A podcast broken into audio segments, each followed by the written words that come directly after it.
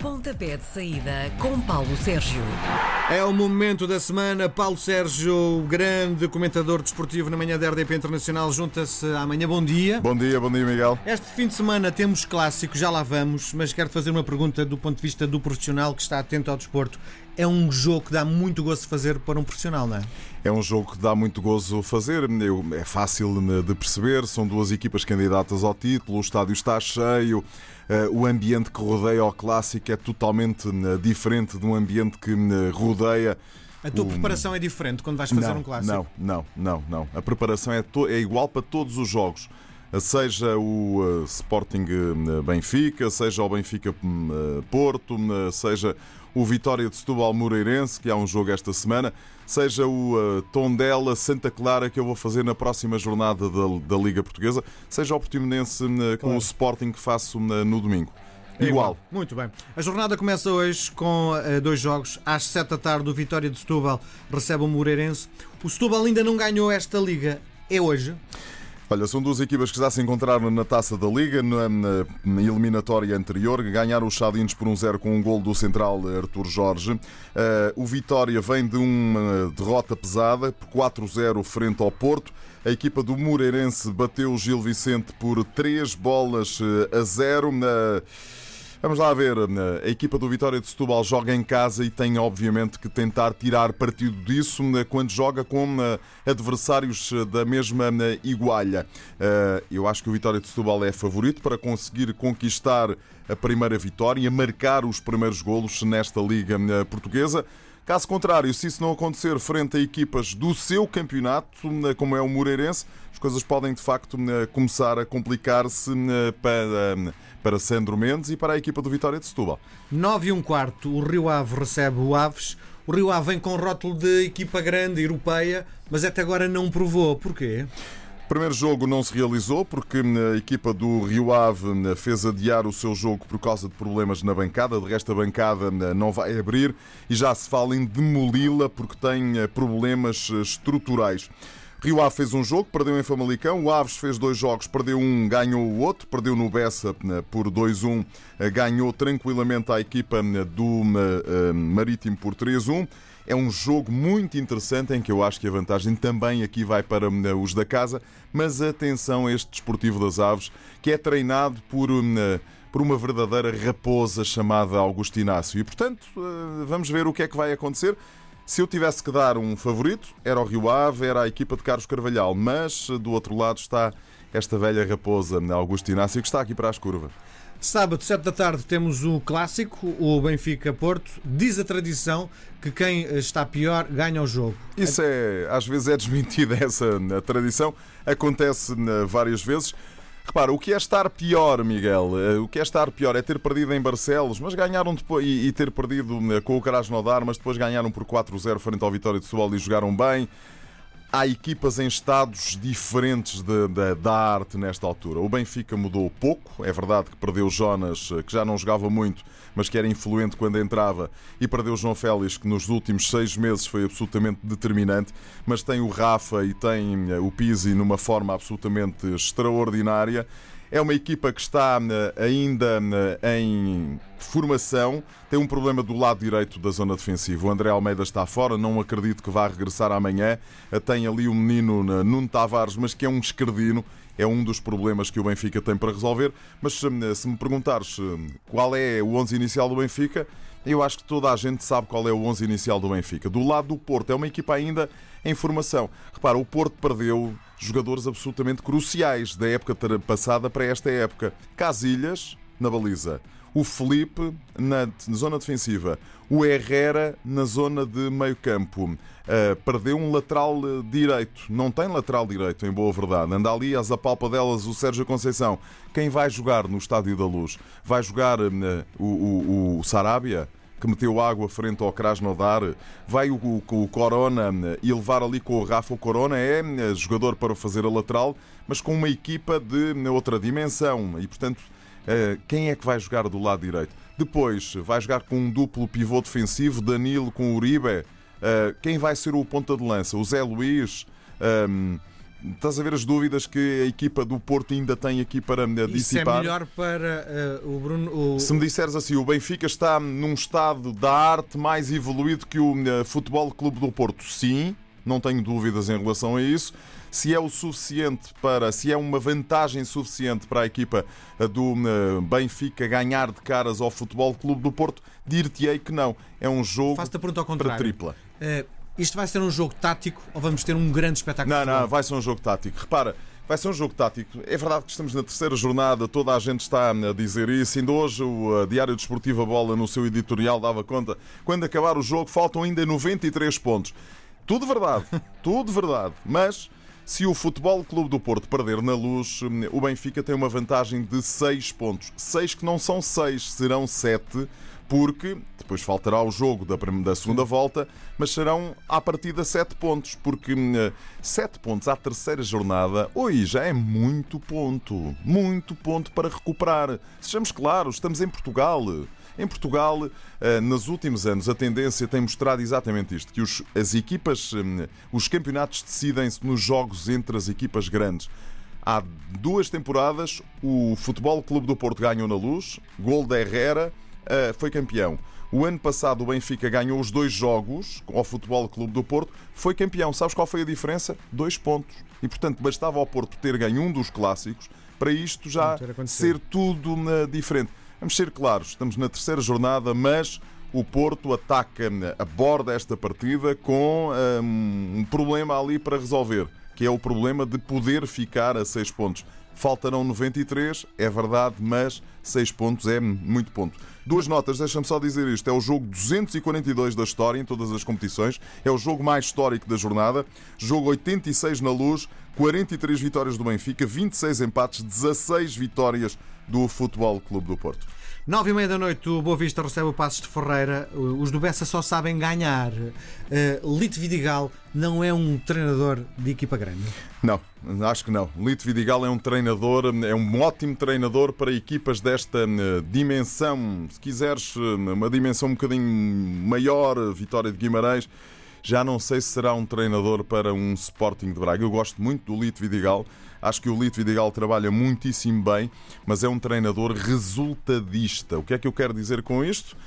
Hum, não dá grandes espetáculos, mas é, um, é como um relógio suíço, não atrasa nem adianta, anda ali certinho, tranquilamente. Repara, na semana passada a equipa do Boa Vista foi jogar ao estádio Dom Afonso Henriques em Guimarães.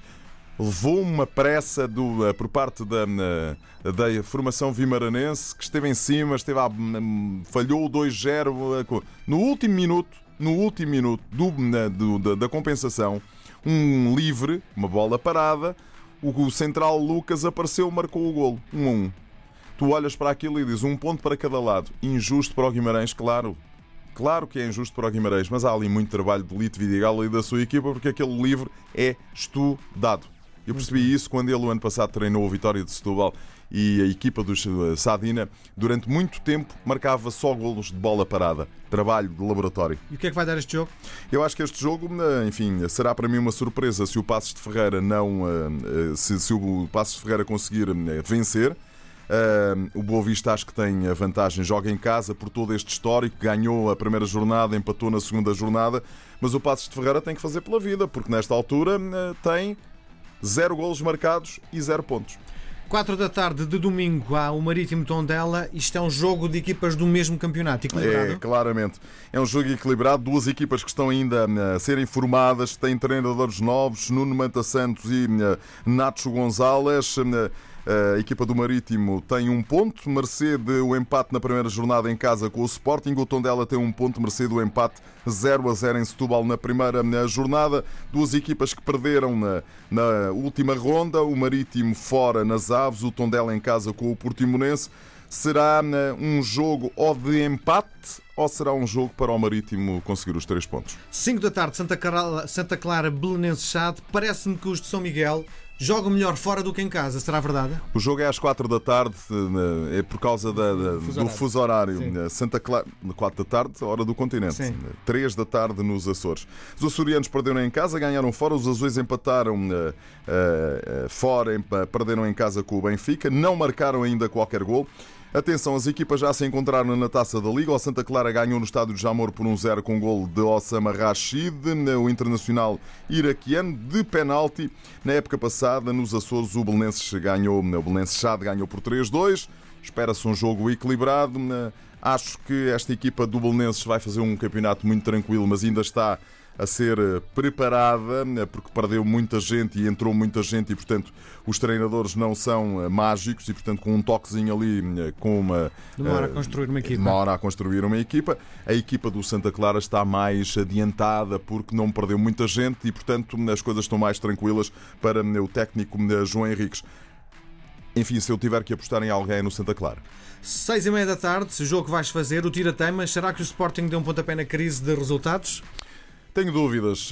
O Sporting fez os melhores 20 minutos que eu vi fazer na frente ao Sporting de Braga, mas a partir daí foi o Sporting de Braga que esteve claramente por cima. O Sporting conseguiu chegar a vencer por 2-0 ao intervalo. É dos resultados mais enganadores, mais mentirosos que vi nas últimas, nos últimos tempos. Porquê? Porque do minuto 20 até ao minuto 45 a equipa do eh, Sporting eh, viu Renan Ribeiro, o seu guarda-redes, fazer três defesas, duas delas absolutamente incríveis a negar o golo aos avançados do Sporting eh, de Braga. Mas depois aproveitou e no aproveitar é que está o ganho. Futebol é eficácia e o Bruno Fernandes aproveitou um erro do Claudomir, isolou-se. Depois, tecnicamente, é um jogador enfim, que tem essa qualidade a que todos lhe reconhecemos. E é um golo de encher o olho. É? é um golo fantástico e a equipa do Sporting de Braga vai a perder por 2-0 para o intervalo, quando se calhar, no mínimo dos mínimos, devia ter ido na empatada. Na segunda parte, o que é que aconteceu? Aconteceu outra vez o Braga em cima do Sporting, em cima, em cima, faz o 2-1, aí depois não tem talento nem capacidade, mérito também para a equipa do Sporting que soube recuar as suas linhas, passou por uma linha de três centrais e conseguiu resolver o problema. O Sporting tem fragilidades evidentes. Frente a um Portimonense que joga em casa, frente ao seu público e que é uma equipa que em transições eh, consegue de facto eh, eh, fazer moça, é uma equipa que pode causar alguma moça esta equipa do Sporting digamos que hum, é um jogo, hum, é outro dos jogos de tripla para mim nesta hum, jornada da Liga Portuguesa. Na época passada, o Sporting perdeu lá por 4-2, mas gols de Manafá, dois de Nakajima, um de João Carlos já lá não está ninguém. E, portanto, esta também é uma equipa. Mais ou menos nova. É, que António Folha está outra vez a reconstruir. 8 e meia da noite, Gil Vicente Braga. Há pouco já disseste que o Braga deixou muito boas indicações em Alvalade. Achas que tem capacidade de ganhar fora? Deixou muito boas indicações em Alvalade, deixou muito boas indicações ontem frente ao Spartak de Moscovo, tem a eliminatória na mão e mais do que isso, tem na mão o Sporting Braga a possibilidade de ajudar o futebol português outra vez na época 2021-2022 a ter duas equipas na fase de grupos da Liga dos Campeões. Para isso acontecer, precisa de eliminar a equipa do Spartak de Moscovo. É responsabilidade eh, enorme para o Sporting de Braga, mas que tem qualidade para isso. Pelo meio, ou seja, entre a recepção ao Spartak de Moscovo, a ida a Moscovo, a viagem, todos esses eh, problemas tem que resolver este assunto Gil Vicente. Que Gil Vicente é que se vai apresentar? O Gil Vicente derrotou o Futebol Clube do Porto ou aquele que levou 3 em Moreira de Cónegos? Eh, eh, eu sou capaz de estar tentado a dizer que é mais aquele que, que aquilo que aconteceu frente ao Futebol Clube do Porto foi algo irrepetível, pelo menos nos próximos tempos. E, portanto, será uma surpresa para mim se a equipa do Sporting de Braga não ganhar em Barcelos o, futebol, o Sporting de Braga tem a possibilidade de, em Barcelos, apresentar outra equipa tão ou mais competitiva do que aquela que jogou na frente ao uh, Spartak de Moscou. Dou-te um exemplo no, em termos de avançados. Um, ao Spart, na, na, na, em, em Alvalade começou com Paulinho, não é? Um, com a Assan, aliás. Paulinho jogou ontem frente ao Spartak de Moscovo. Uh, Paulinho pode não jogar e jogar a Assan algo, perdem alguma coisa, nem pouco mais ou menos. Nove e meia da noite, confirma só, é segunda ou é domingo? É domingo. domingo. Domingo às nove da noite. Isso, o Vitória de Guimarães recebe o Famalicão. O Famalicão ainda não perdeu, mas temos aqui um Guimarães altamente europeu. Temos um Guimarães que em cinco jogos europeus marcou 14 golos e não sofreu eh, qualquer golo. Diz o eh, presidente do agora eh, FCSB, eh, que é o antigo Steaua de Bucareste, vamos lhe chamar Steaua de Bucareste para não complicar as coisas, que se for eliminado pela equipa do Vitória de Guimarães, corta a cabeça. Vai começar a afiar as facas, porque este Vitória de Guimarães é que tem capacidade para deixar estes romenos pelo caminho no estádio Dom Afonso Henriques. Mas isso é só na quinta-feira.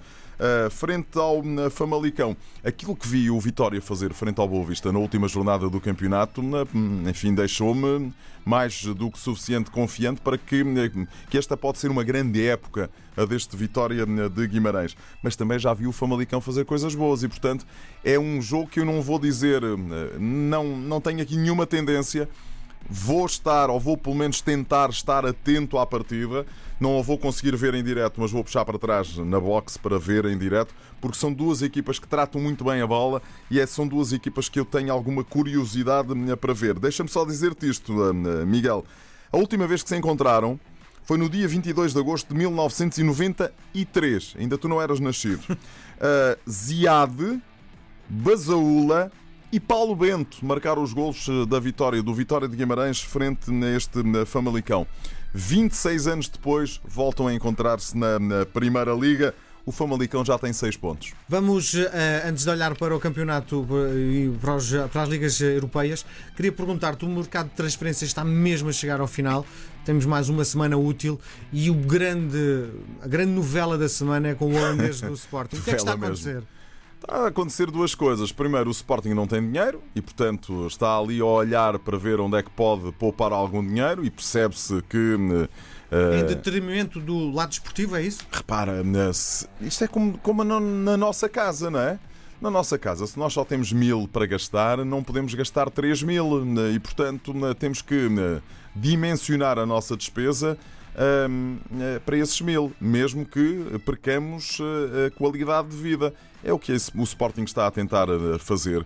Do outro lado está um empresário que percebe que isto é das últimas possibilidades que tem aqui de reaver algum dinheiro que eventualmente o Sporting lhe está a dever, são pelo menos essas as notícias que vêm à praça pública, e que está a tentar, enfim, esticar ao máximo a corda até porque, em boa verdade, eu acho que o Bas Dost quer é continuar no sol português a ir para o inverno alemão, onde a exigência é claramente outra e, portanto. Hum, Prefere ficar aqui? Claro, não é? Ganhar bem, eh, trabalhar o suficiente e estar num país fantástico como o nosso não é propriamente hum, do que ir para o Eintracht de Frankfurt e ser hum, enfim, todos os dias ter uma exigência máxima, porque nós não somos exigentes, nós não somos exigentes connosco próprio, quanto mais com as equipas de futebol. Quem ganha quem ganha 3 eh, milhões de euros eh, limpos, limpos, são valores, 6 milhões são valores brutos, 3 milhões uh, limpos, tem que produzir um bocadinho mais e o Bas Dost nestes últimos tempos não tem produzido tanto, sendo que eu reconheço que é de facto um belíssimo jogador que marca golos, que marca muitos golos, mas nos últimos tempos tem andado um bocadinho afastado, afastado dos golos. E portanto, se me perguntares, achas que isto se vai resolver? Claro, muito bem. Vamos olhar rapidamente para os jogos, Dois jogos. que interessam. Amanhã, Liverpool-Arsenal às 5 e meia da tarde. Os eh, dois primeiros da Premier League eh, vão eh, cruzar-se. Têm os dois duas vitórias e, duas, e, e em dois jogos realizados. É o primeiro grande teste de Liverpool e Arsenal, porque o Liverpool na primeira jornada ganhou ao Norwich, na segunda jornada ao Southampton, o Arsenal na primeira jornada ganhou em Newcastle e depois derrotou o Burnley. Bom jogo, eu acho que o Liverpool leva aqui vantagem. Depois começa às 5 da tarde, começa a Série A italiana. O Parma de Bruno Alves e Gervinho. Bruno Alves, 37 anos, está, está aí para as curvas, está como o vinho. Dizem que o vinho bom apura os, apura os velhos e azeda os novos. Está aqui uma, bom exemplo um bom exemplo disso. E depois temos a Juve. Repara, a Juve tem Dalirt, Danilo, Romero, que veio do Génova, Aaron Ramsey, que veio do Arsenal, o Buffon, que regressou, Lucas Peregrini, que veio da Roma, o Rabiot, que veio do Paris Saint-Germain. Um, e o Demiral, que veio do Sassuolo. Sabes quem é o Demiral? O Demiral esteve no Sporting e não serviu para o Sporting e foi vendido a uns turcos por 2 ou 3 milhões de euros. Depois uh, o emprestaram como opção de compra ao Sassuolo. O Sassuolo comprou e vendeu de imediato à, à, à Juve por 35 milhões de euros. Portanto, aqui falhou qualquer coisa em Alvalade. Um, a equipa da Juve é que perdeu o João Cancelo, o Spinazzola e o Moise Skin para o Everton, mas continua a ter uma super E é equipa. candidato a ganhar a Liga dos Campeões. É, claramente, não há a mínima dúvida. A grande surpresa será eh, se a equipa for eliminada eh, para foi nos- ano passado. Exatamente. Isso será a grande surpresa. Na Série A italiana, é verdade que Milan e Inter estão melhores, que a Roma tem o eh, Paulo Fonseca e que se reforçou bem, que o Nápoles continua a ter Carlo Ancelotti e reforçou-se bem, mas a de Juve é para mim, eu não digo que vai ser um passeio, como tu gostas de dizer, não é? Eh, mas vai ser um semi-passeio. Já, já que estás a falar em Paulo Fonseca, é bom treinador, tem Ótimo. mãos para, para a Ótimo, Roma. ótimo treinador. Ótimo, ótimo, ótimo treinador. Recordo-me, e acho que vou contar esta história pela primeira vez. Recordo-me de o ter. eh, Ele era treinador do Pinhal Novense, na- no Campeonato de Portugal. Um, ele é do Barreiro e, portanto, é ali da minha zona. E de o ter proposto ao presidente do Vitória de Setúbal na altura e dele me ter dito: é pá, mas achas, ele é treinador do Pinhal Novense, pois, eh, mas está aqui um treinador fantástico. O único sítio onde não teve sucesso foi no Futebol Clube do Porto, mas nesse ano ninguém teve sucesso. E mais, e teve a humildade suficiente para dizer: Eu vou aqui regressar ao Passos de Ferreira. Eh, Voltou, deu um passozinho atrás para depois dar dois à frente, como diria Mao Tse Tung. E as coisas correram-lhe muito bem porque tem muita qualidade. Sou fã do Paulo Fonseca. Muito bem, está tudo dito. Marcamos encontro para Grande sexta-feira. abraço, até para a semana. Obrigado.